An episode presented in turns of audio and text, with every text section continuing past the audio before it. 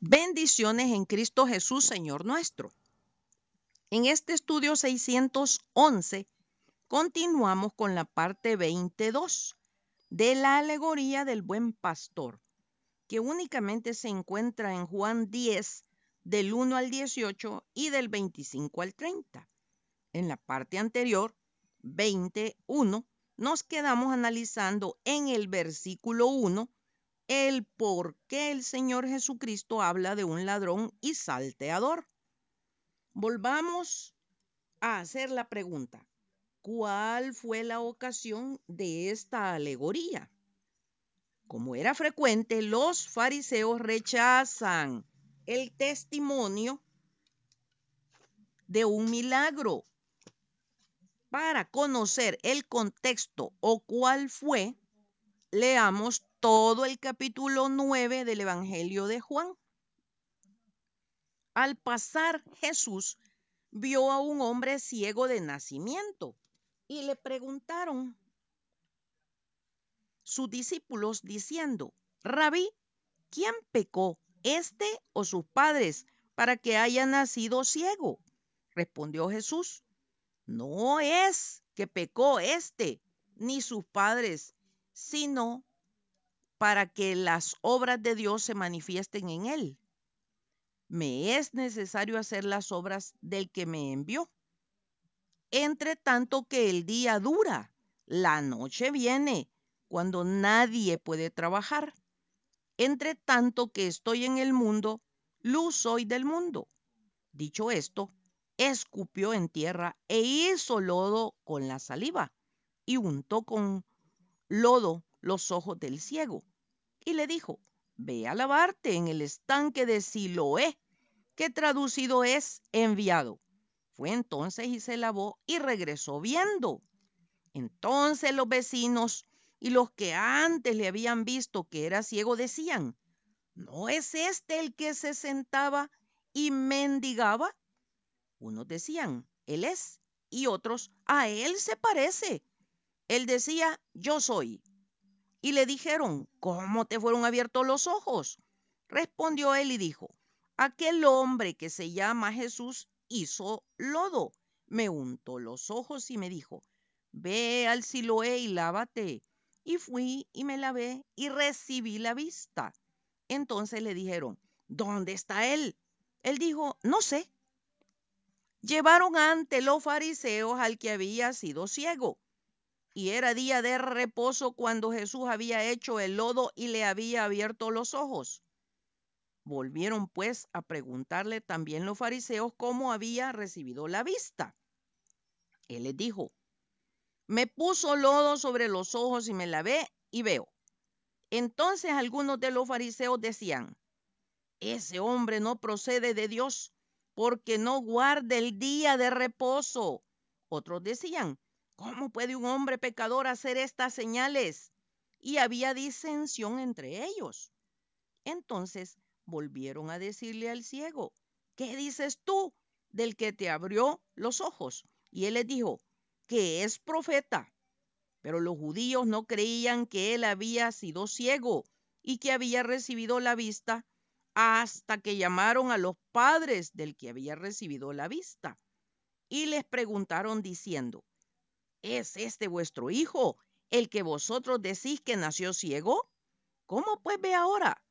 Sus padres respondieron y les dijeron, sabemos que este es nuestro hijo y que nació ciego pero cómo vea ahora, no lo sabemos. O quién le haya abierto los ojos, nosotros tampoco lo sabemos. Edad tiene. Preguntadle a él. Él hablará por él mismo. Esto dijeron sus padres porque tenían miedo de los judíos, por cuanto los judíos ya habían acordado que si alguno confesase que Jesús era el Mesías, fuera expulsado de la sinagoga. Por eso dijeron sus padres, edad tiene, preguntadle a él. Entonces volvieron a llamar al hombre que había sido ciego y le dijeron, da gloria a Dios. Nosotros sabemos que ese hombre es pecador. Entonces él respondió y dijo, si es pecador, no lo sé. Una cosa sé, que habiendo yo sido ciego, ahora veo. Le volvieron a decir, ¿qué te hizo? ¿Cómo te abrió los ojos? Él respondió, ya os lo he dicho y no habéis querido oír. ¿Por qué lo queréis oír otra vez? ¿Queréis también vosotros haceros sus discípulos? Y le injuriaron y dijeron, tú eres su discípulo, pero nosotros discípulos de Moisés somos. Nosotros sabemos que Dios ha hablado a Moisés, pero respecto a este no sabemos de dónde sea.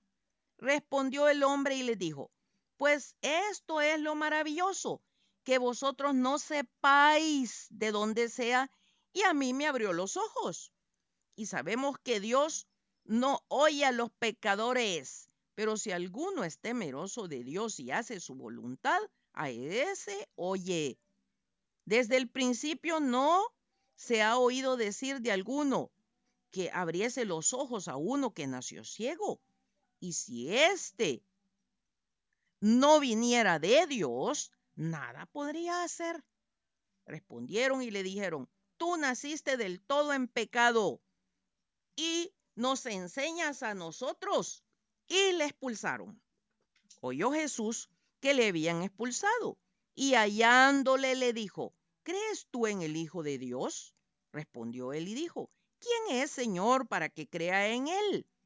Le dijo Jesús, pues le has visto y el que habla contigo, él es. Y él dijo, creo Señor, y le adoró. Dijo Jesús, para juicio he venido yo a este mundo, para que los que no ven, vean, y los que ven sean cegados. Entonces algunos de los fariseos que estaban con él, al oír esto, le dijeron, ¿acaso nosotros somos también ciegos? Jesús le respondió, si fuerais ciegos, no tendríais pecado, mas ahora porque decís, vemos, vuestro pecado permanece. De cierto, de cierto os digo, el que no entra en la puerta, en el redil de las ovejas, sino que sube por otra parte, ese es ladrón y salteador. Ahora, sí nos es mucho más fácil comprender el porqué de la alegoría y qué quería decir. En el versículo 1 que actualmente estudiamos, los líderes religiosos de su época eran ladrones y salteadores. ¿Por qué? Los fariseos de la sinagoga de Jerusalén demostraron ser malos pastores de las ovejas del Señor Jesucristo, porque solo pensaban en mantener su autoridad arbitraria sin sentir compasión por el hombre nacido ciego, ni tampoco expresar gozo alguno por la restauración de su vista. El Señor Jesús también hace mención a la puerta. Un redil solo tiene una puerta. Recordemos que por ser una alegoría, todos los detalles tienen relevancia. Cada detalle es importante. Versículo 2. Mas el que entra por la puerta, el pastor de las ovejas es. El Señor Jesucristo es a la vez el pastor de las ovejas y la puerta. La única puerta del redil era guardada por el pastor. De esta manera el Señor doblemente garantiza la seguridad del único acceso al reino del eterno Dios. Los dirigentes religiosos de Israel se creían los verdaderos pastores del pueblo y perseguían al Señor Jesucristo porque lo consideraban un intruso y un impostor. Pero con la sanidad del hombre ciego, el Señor demostró que eran ellos los falsos pastores, ladrones y salteadores. Lo que estaba ocurriendo era lo que todo el Antiguo Testamento había estado anunciando ante el fracaso de los hombres para pastorear a su rebaño Israel. El eterno Dios mismo iba a intervenir en persona para salvar a sus ovejas. Al respecto, leamos todo el capítulo 34 de Ezequiel.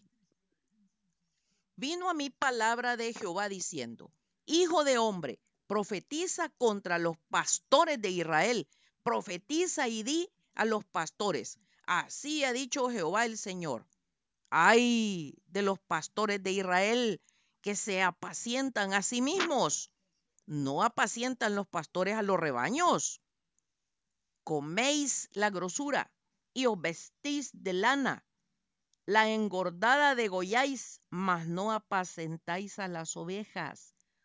No fortalecisteis las débiles, ni curasteis la enferma. No vendasteis la perniquebrada, ni volvisteis al redil la descarriada, ni buscasteis la perdida, sino que os habéis enseñoreado de ellas con dureza y con violencia, y andan errantes por falta de pastor, y son presa de todas las fieras del campo, y se han dispersado. Anduvieron perdidas mis ovejas por todos los montes y en todo collado alto, y en toda la faz de la tierra fueron esparcidas mis ovejas, y no hubo quien las buscase, ni quien preguntase por ellas. Por tanto, pastores, oíd palabra de Jehová.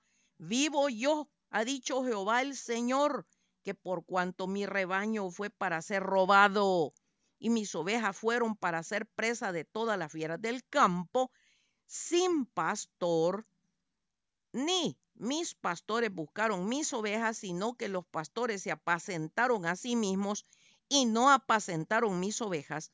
Por tanto, oh pastores, oíd palabra de Jehová. Así ha dicho Jehová el Señor. He aquí, yo estoy contra los pastores y demandaré mis ovejas de tu mano y les haré dejar de apacentar las ovejas, ni los pastores se apacentarán más a sí mismos pues yo libraré mis ovejas de sus bocas y no les serán más por comida. Porque así ha dicho Jehová el Señor.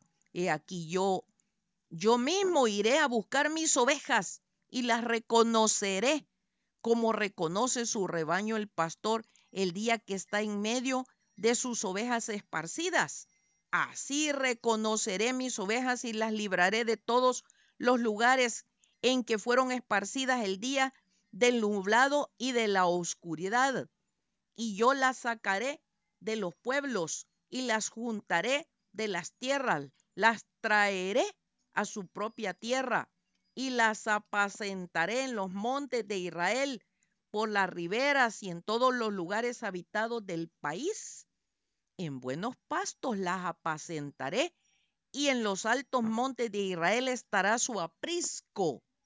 Ahí dormirán en buen redil y en pastos suculentos serán apacentadas sobre los montes de Israel. Yo apacentaré mis ovejas y yo les daré aprisco, dice Jehová el Señor. Yo buscaré la perdida y haré volver al redil la descarriada. Vendaré la perniquebrada y fortaleceré la débil, más a la engordada y a la fuerte destruiré las apacentaré con justicia.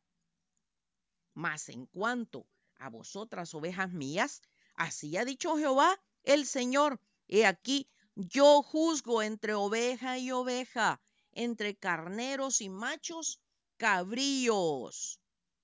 Será hasta el próximo domingo, si Dios nos presta la vida, que seguiremos con esta interesante alegoría Maranata, Cristo viene pronto. Atentamente, Lic Acevedo, colaboradora de Riego.